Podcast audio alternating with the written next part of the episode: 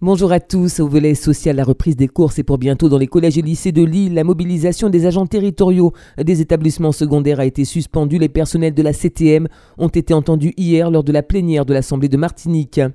Opération de contrôle d'identité et de contrôle routier ce jeudi à Fort-de-France. Au total, 35 personnes et 15 véhicules ont été contrôlés. C'est aujourd'hui la 25e journée mondiale Alzheimer, objectif informé sur la maladie et contribuer à améliorer la situation des malades et des aidants. Les acteurs de l'eau et de la biodiversité se sont réunis au ministère de la Transition écologique et solidaire cette semaine. Annick Girardin, ministre des Outre-mer, a fait une synthèse de ces trois jours de travaux lors d'une conférence de presse. Et puis coup d'envoi de la fête du sport, ce vendredi, une quarantaine de manifestations se dérouleront chez nous durant le week-end.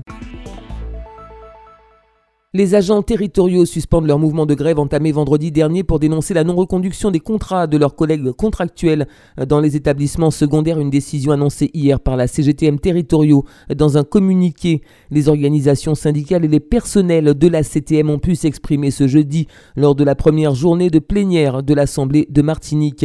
Notons qu'une Assemblée générale est prévue jeudi prochain, date à laquelle les syndicats décideront de la poursuite ou non de la mobilisation.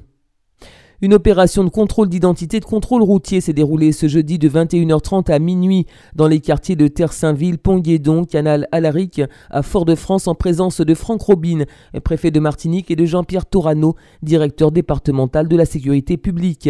Bilan, une interpellation pour une fiche de recherche pour port d'armes et menaces avec armes et neuf infractions au code de la route. Les acteurs de l'eau et de la biodiversité dans les Outre-mer se sont réunis au ministère de la Transition écologique et solidaire à Paris euh, pour échanger et faire avancer les chantiers de l'eau et de la biodiversité euh, dans leur territoire. C'était cette semaine. Annick Girardin a dressé le bilan de ces trois jours de travaux lors d'une conférence de presse.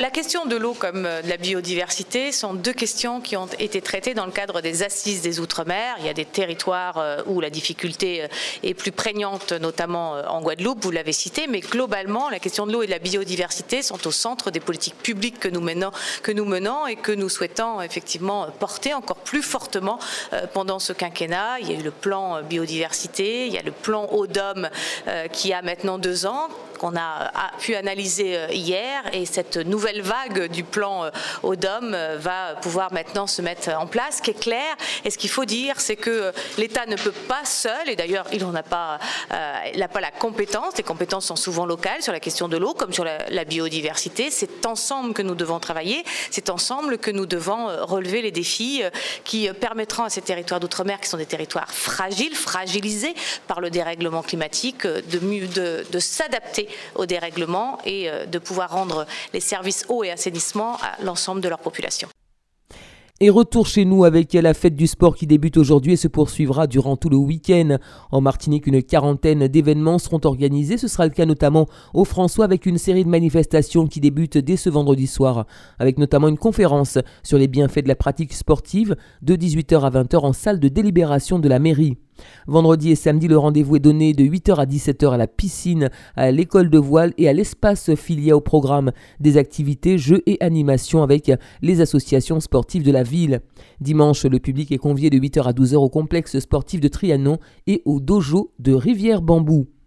Samedi et dimanche, place également au défi famille du Vélo Club du François, un parcours sportif sous forme de relais vélo, course à pied, VTT et marche. Les équipes seront composées de deux jeunes et deux adultes. Max Mirandenay, président du VCF.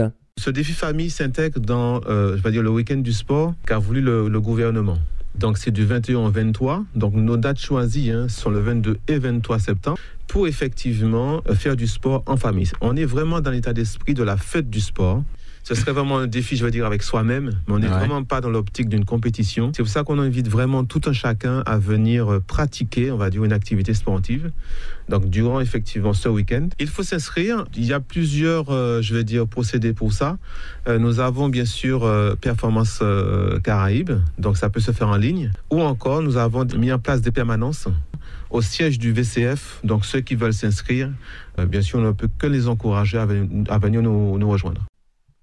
Contactez inscription 06 96 26 56 50 ou au 06 96 43 13 28. Et puis euh, sachez par ailleurs qu'autour de ce défi, un village sera installé sur la place des fêtes avec un marché local et artisanal, des animations musicales et des conférences sur les allergies et le sport entre autres.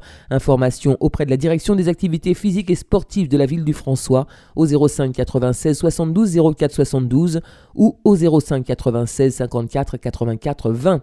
C'est la fin de cette édition, merci de l'avoir suivi, excellent après-midi et très bon week-end à toutes et à tous. À l'écoute de Radio Sud-Est.